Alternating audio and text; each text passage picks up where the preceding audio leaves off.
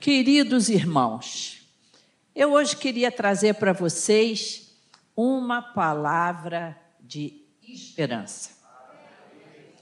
Como nós precisamos, não é verdade? E nesse texto, nós vamos passear um pouquinho aqui, primeiramente num texto que uma expressão falou demais ao meu coração, me trouxe tanta esperança que eu queria também ler com vocês. Está lá em Marcos 7, de 31 a 37, na versão Almeida, revista e atualizada. Não é nessa, não. Isso, é na Ara, nessa versão. Então o Senhor Jesus, né, retirou-se das terras de Tiro e foi por Sidom até o mar da Galileia, através do território de Decápolis. Então lhe trouxeram um surdo e gago, e lhe suplicaram que impusesse as mãos sobre ele. Jesus, tirando-o da multidão, à parte, pôs-lhe os dedos nos ouvidos e lhe tocou a língua com saliva. Uma cura surpreendente, não é? Inusitada. Depois, erguendo os olhos aos céus, suspirou e disse: Efatá, que quer dizer abre-te. Abriram-se-lhe os ouvidos, e logo se lhe soltou o empecilho da língua, e falava desembaraçadamente. Mas lhes ordenou que a ninguém o dissessem. Contudo, quanto mais recomendava, tanto mais eles o divulgavam. Maravilhavam-se sobremaneira, dizendo: tudo ele tem feito esplendidamente bem. Não somente faz ouvir os surdos, como falar os mudos. Amém. Eu queria que você repetisse comigo essa frase que tocou meu coração quando eu li esse texto. No último verso ali, que você repetisse comigo o tudo ele tem feito esplendidamente bem. Quanto tempo você não escuta essa palavra, hein? Esplendidamente bem. É sobre esse Jesus que eu quero compartilhar com vocês. Esse Jesus que age de uma forma esplêndida, que nos maravilha, que nos surpreende. E o que, que acontece, irmãos? A ansiedade, ela, ela bloqueia um pouco a gente ela nos leva a querer dar um, uma ajudinha para Deus.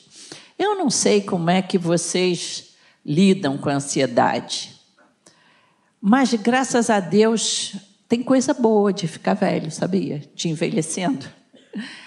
Eu aprendi que Deus nos surpreende com as suas soluções. Eu gostava muito de orar, já dando uma dicasinha para Deus. Na minha ansiedade, eu falava, Senhor, faz assim, faz desse jeito, usa essa maneira, usa essa fórmula. E eu aprendi que Deus nos surpreende. A maneira de Deus trabalhar, ela é esplêndida. O apóstolo Pedro, por exemplo, ele sofria desse nosso mesmo mal. Será que sou eu só que, que sofri? Sofro desse mal da, da ansiedade. Tem mais alguém aí junto comigo? Oh, glória a Deus. Pedro também era assim. E quando aquela turma chegou lá para pegar Jesus, ele logo pensou em dar o jeito dele também. Desembaiou a espada e zupte na orelha de Malco, servo do sumo sacerdote. Mas Pedro aprendeu muito a controlar a ansiedade dele. Tanto que ele veio nos ensinar lá em 1 Pedro 5, 7, lançando sobre ele toda a vossa ansiedade, porque ele tem cuidado de vós. Quase que a gente fica abusado, quando eu leio esse texto, de dizer assim: Senhor, problema não é mais meu. Não é bom falar isso? Esse problema não é meu. Coisa boa de falar, né? Às vezes você vê assim, é, é, você está andando no mercado, você vê aquela criança que se joga no chão, faz aquele escândalo assim, aí você olha assim e pensa: ai, graças a Deus, esse não é meu problema. Esse problema não é meu. Outra coisa que eu acho legal quando acontece um estrago. Você está assim, quebra, a pessoa está com a bandeja assim, de repente tropeça, ele cai no chão, tudo. Você pensa, ah, que pena. Mas graças a Deus não fui eu que derrubei. O problema não é meu. Irmãos, é mais ou menos isso aqui. Lançando sobre ele toda a vossa ansiedade, porque o problema não é teu. Que coisa boa da gente lançar sobre ele a ansiedade. Passou, transferiu o problema. Você quer ver as bênçãos de Deus na sua vida? Faça como José. Ande com Deus. Quando a gente anda com Deus, os nossos problemas passam a ser problema de Deus. Quando nós somos crianças, de quem é o nosso problema? É do nosso pai. Quando nós andamos com Deus, os nossos problemas pertencem a Ele também. Eu sou mãe e eu, se tiver um problema na vida de um filho, tem dois filhos aqui meus, eles já sabem que eu sou a maior esponja, não é? problema de filho passou a ser problema meu também.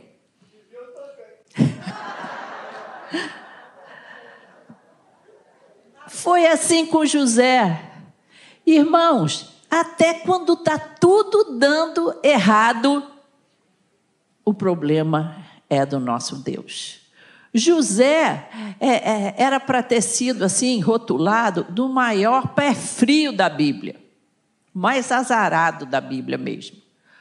Porque atraiu a, a, implicância dos irmãos pela sua espiritualidade, jogam ele lá no fundo de um, de um buraco lá, é vendido como escravo, mas a Bíblia aqui conta o segredo da bênção de José era o controle de Deus na vida dele, porque os problemas de José eram problemas de Deus.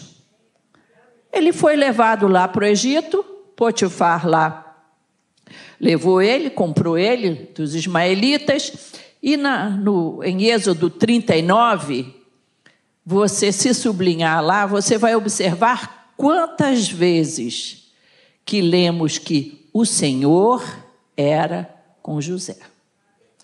Vou te contar. Se a princípio tivessem me jogado num buraco e eu tivesse sido vendida como escrava para o Egito,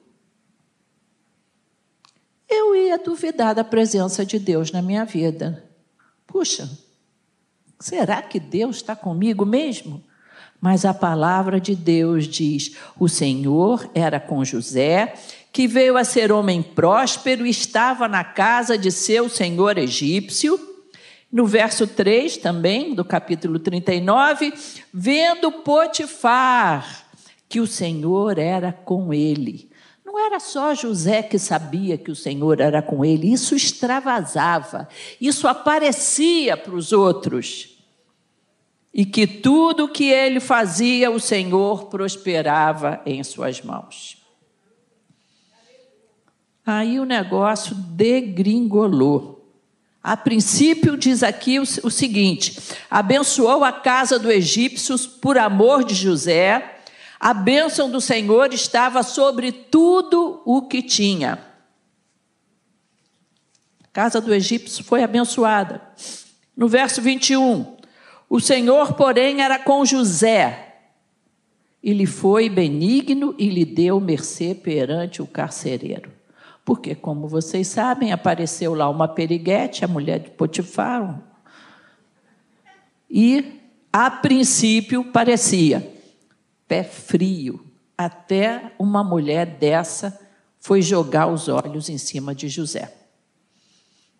Mas o Senhor era com José.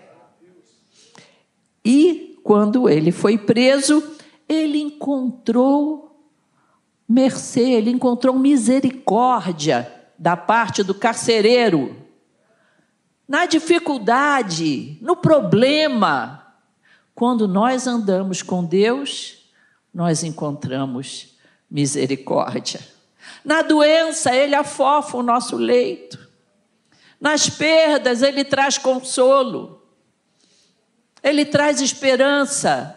Quando Deus é o nosso parceiro. E no verso 23, diz o seguinte: E nenhum cuidado tinha o carcereiro de todas as coisas que estavam nas mãos de José. O carcereiro botou José gerenciando lá. Aonde esse homem pisava, ele virava chefia. Incrível. Por quê? Porquanto o Senhor era com ele e tudo que ele fazia, o Senhor prosperava. É fantástico a maneira como o Senhor trabalhou na vida de José. É uma história que parece uma história assim incrível. Você sabe por quê? Porque tudo o nosso Deus faz esplendidamente bem. Não desanime se o mal acontecer na sua vida. Quantas vezes chega o dia mal e nos tornamos tristes, deprimidos, parece que não há saída. E nós esquecemos então de que o Senhor faz tudo esplendidamente bem. Os homens planejaram o mal contra José, mas o que, que ele diz? Deus transformou o mal em bem porque Ele está à frente dos nossos planos. Ele tem as melhores respostas para o nosso plano de vida. As soluções de Deus nos surpreendem, porque o Senhor, quando faz, Ele faz com generosidade. Ele usou José para que José usasse de generosidade e salvasse ali o povo de Deus e toda a sua família. Efésios 3:20 fala que esse Deus maravilhoso ele é poderoso para fazer infinitamente mais. Eu amo essa palavra também. Agora eu estou no esplêndido, né? Eu estou vivendo um momento assim esplêndida. Mas esse infinitamente bem mais do que tudo quanto pedimos ou pensamos. Você nem pediu, você só pensou. E ele já faz infinitamente mais, conforme o seu poder que opera em nós. Ana, lá no livro de 1 Samuel 2,21, Ana chorava, Ana não tinha filhos, Ana era desprezada, a, a, a, outra esposa, a Penina, era, fazia bullying com Ana. E ela chorou e pediu a Deus um filho. Mas o nosso Deus é generoso. Ele trabalha de maneira esplêndida. E o que, que ele fez? Ele deu vários filhos para Ana. Salomão pediu sabedoria. E Deus deu a Salomão também riquezas. Irmãos, a Bíblia é um livro de esperança. Você sabe por que, que a gente se abate, por que, que a gente fica triste, desolado, com o coração aflito e ansioso? Porque nós não conhecemos a palavra de Deus. Errais por não conhecerem as Escrituras e o poder de Deus. Corra para a palavra de Deus quando o desânimo chegar para você. Nunca deixe de orar, nunca, nunca, nunca pelos seus objetivos, pelas pessoas que você ama, pelas situações difíceis. Alguns aqui conheceram o pastor Samuel Doctorian, né? Alguns conheceram, ele já partiu para o Senhor. Ele nos contou uma vez uma coisa que foi uma maneira maravilhosa de Deus atuar. Ele foi a Brasília pregar.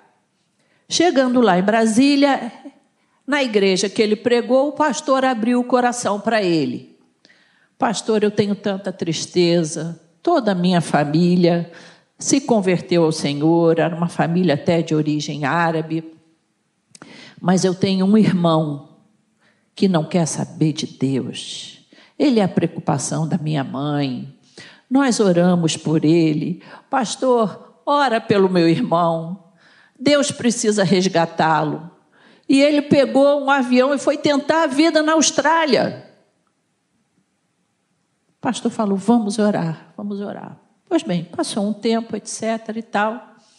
O pastor nem sabia endereço, o irmão também não sabia endereço onde ele estava. E o pastor foi pregar na Austrália. E lá na capital, na orla, perto daquela baía bonita, que tem até um concerto assim, uma casa de concerto que a gente vê na televisão, tem uma orla cheia de restaurantes. E a juventude da igreja resolveu levar o pastor Doctorian para fazer um lanche. Então, eles caminhando numa orla, um restaurante atrás do outro. E eles falaram, pastor, escolhe aí um restaurante que o senhor achar melhor. Pastor ia andando, olhavam assim, ah, esse aí está escuro, não sei. Ah, e esse aqui, tal. Pá. Fui andando até que ele parou num e falou assim: gostei desse restaurante aqui, vamos ficar nele. Sentou com a juventude ali, e daqui a pouco vem um garçom. E o pastor Doctorian, quem conheceu, lembra que ele era muito social. Começou a conversar com o garçom. E você, meu rapaz e tal, você é daqui da Austrália? Não, eu sou do Brasil. O que? Você é do Brasil? Sim, sim, sim. De onde é a sua família? Olha, minha família é de Brasília. O senhor é pastor? Sim, pois o meu irmão é pastor em Brasília. É? Como é o nome do seu irmão? Pastor Fulano de Tal. Irmãos, incrível. Era o irmão daquele pastor de Brasília, que essa família não sabia onde estava, que a família ah, estava entristecida. E aquele moço, quando o pastor Doctorian disse: O Espírito Santo me trouxe aqui, aqui na orla dessa, dessa Bahia, aqui em Sydney que eu nem sabia onde você estava, para orar por você e dizer que você precisa ter um encontro com Jesus. E ali aquele rapaz teve um encontro com Jesus, num restaurante, porque os métodos de Deus são esplêndidos. Quando que você pode pensar, irmãos, eu tenho visto isso, eu tenho visto acontecer. Nós temos orado por pessoas da família, pessoas que se afastaram, não querem mais vir à igreja, e de repente, alguém me liga e diz: Olha, Fulano e Fulana aceitaram o meu convite. Não foi o nosso convite, mas orando. E está vindo à igreja agora.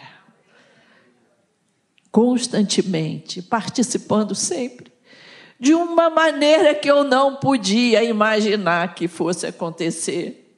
O nosso Deus trabalha de maneira maravilhosa, de maneira esplêndida na nossa vida. Não deixe de orar. Não deixe de buscar a Deus. Você não precisa dizer qual é a solução, qual é o jeito, como vai acontecer, porque o nosso Deus é maravilhoso. Ele tem o jeito, ele tem o método. O problema não é teu, o problema é dele. Ele vai abraçar o teu problema também. Deixe as dúvidas de lado. O Senhor faz com imparcialidade. Quantas vezes você pensa assim? Bom, quem orava era o, o pastor lá de Brasília, um homem de Deus, então Deus ajudou isso tudo a resolver. Eu não mereço, eu tô num, eu pequei, ou eu caí, eu sou incrédulo. Irmãos, deixe as dúvidas de lado porque o nosso Deus, ele age com imparcialidade. Ele não faz acepção de pessoas. Eu dizia sempre isso para o meu filho quando ele era jovem e se afastou do Evangelho. Eu sempre pedia que ele orasse por mim. E sempre que eu pedia oração a ele, ele me olhava com os olhos bugalhados assim. O que, mãe? Eu orar por você? Claro. Se há alguém aqui longe do Evangelho, longe de Jesus, ou que tem filhos longe do Evangelho, peça sempre que os seus filhos orem por você. Sempre. Porque um dia, o Deus que não faz acepção de pessoas, o Deus que amou o mundo de tal maneira que deu o seu filho para todo todo aquele que nele crê não pereça, mas tenha vida eterna. E um dia a ficha caiu, de um jeito inusitado, de um jeito esplêndido, num método que eu não tinha pensado que ia acontecer. Um método que a princípio parecia uma tragédia, mas o nosso Deus transforma o mal em bem. Não deixe se desanimar. Deixe as dúvidas de lado. Ele é poderoso. Tito 2:11 diz: "A graça de Deus se manifesta salvadora a todos os homens. Não há ninguém que seja inatingível pelo poder de Deus." Irmãos, quantas bênçãos a gente já viu acontecer nessa igreja e quantas soluções inesperadas. Eu lembrei agora, veio à minha mente agora, uma situação há muitos anos atrás, isso deve ter acontecido há uns 30 anos atrás. E uma jovem senhora aqui na igreja me procurou e ela disse: Claudete, eu quero me separar do meu marido. Ah, eu acho que eu perdi o encanto por ele. É, ele só trabalha, ele não vem comigo à igreja, também não me proíbe de vir. Traz comigo, vem comigo até a porta e tal. E é um muito bom pai, é um marido atencioso comigo.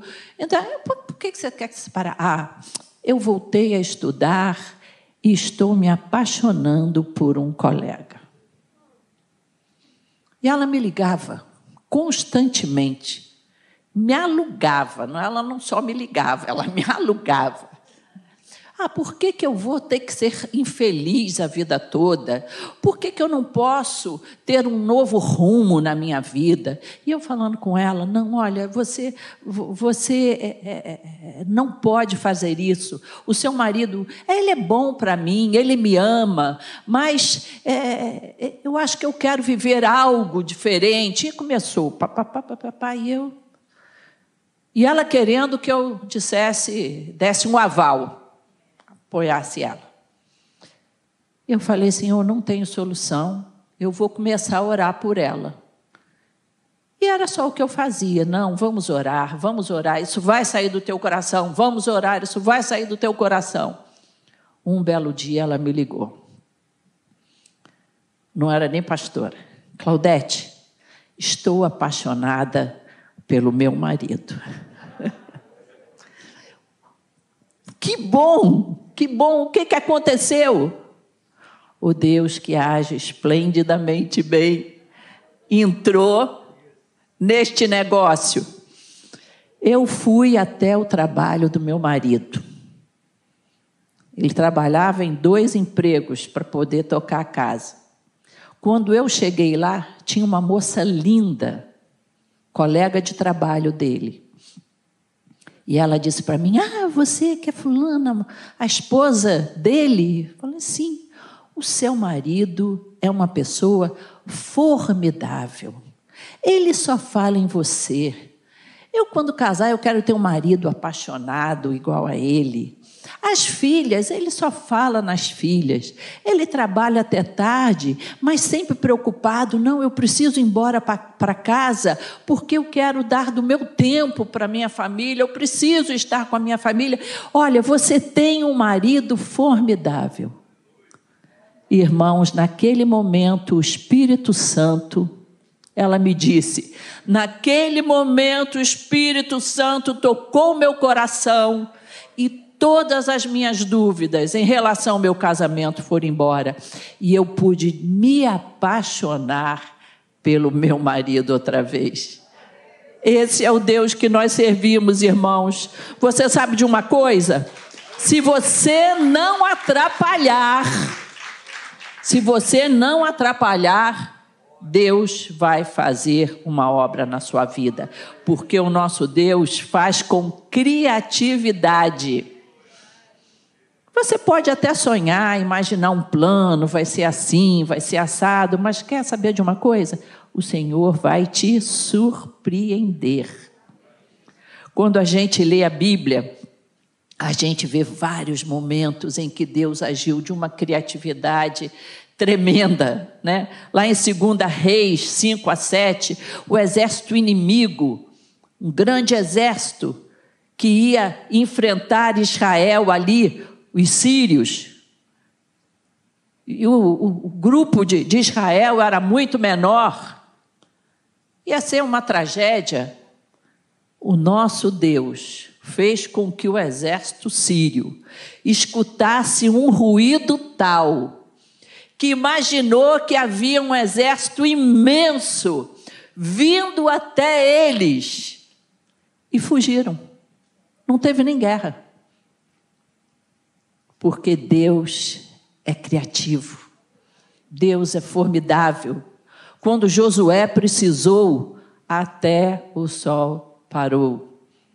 E os cientistas estão procurando até hoje a razão disso que aconteceu. As maneiras como o Senhor Jesus curava. Irmãos, uma coisa que a gente se surpreende, essa maneira que o Senhor fazia lodo, ou que o Senhor usava saliva eu acho que era uma forma dele se comunicar com as pessoas da época, porque na época se considerava a saliva como uma coisa que, que curava. Eu, quando era criança, vovô, a gente ralava muito o joelho, caía. Eu não sei se alguém aqui teve avô desse jeito. E o vô falava assim para mim: passa cuspe que cura. Alguém teve já escutaram isso? Vocês sabem por quê? Isso vinha da antiguidade, lá dos gregos, dos romanos. E o Senhor Jesus, com criatividade, ele curava de uma maneira que o povo entendia, que o povo abraçava. Irmãos, o nosso Deus é maravilhoso. Quando eu lembro também da solução que o Senhor teve com a mulher adúltera. Todo mundo ali esperando. Eu lembro até hoje quando eu li essa passagem pela primeira vez. Os fariseus esperando, ele tem que cumprir a lei. A lei é apedrejar essa mulher adúltera. Ele vai ter que mostrar para os fariseus que ele não veio derrubar a lei. E eu ali esperando, o que, que acontece com Jesus ali? Ele faz uma simples pergunta, cheia de inteligência, de bondade, de benignidade. Aquele que não tiver pecado, que atire a primeira pedra. Eu não sei o que, que tem afligido o seu coração nessa noite. Eu não sei a interrogação que você tem. Eu não sei a situação, talvez financeira. Eu já vi Jesus surpreender muita gente. Eu já vi até dívida desaparecer. Tu acredita? É, já vi. Eu não sei o que está afligindo o teu coração se é uma situação de família, se é um laço quebrado, uma inimizade. Mas eu queria que você soubesse que tudo ele faz esplendidamente bem. Ele faz com perfeição. Ele precisava resgatar o meu e o seu coração. Então, de maneira espetacular, o Senhor envia um menino, um menino nascido de uma virgem, para mostrar que Ele é o Senhor da matéria. Sim, Ele é o Senhor da matéria. Ele é o Senhor do teu corpo, das tuas células. Ele toma conta das células desse mundo inteiro, de cada pessoa. E ele então traz a nossa solução em forma de menino, de bebê, nascido de uma manjedora. Quando se esperava um rei, um guerreiro, alguém importante, o Senhor vem um bebê na manjedora, para que eu e você soubéssemos que ele faz coisas esplêndidas de maneira simples de maneira que possa atingir todos, sejam ricos, sejam pobres, possa atingir todos. E a salvação que ele nos preparou estava ali na manjedora, porque o seu nome será Jesus, porque ele salvará o seu povo dos seus pecados. Ali já estava a salvação, ali já estava a cruz, ali já estava a minha e a sua redenção, porque o nosso Deus, você vai repetir comigo, faz tudo esplendidamente bem. Aleluia.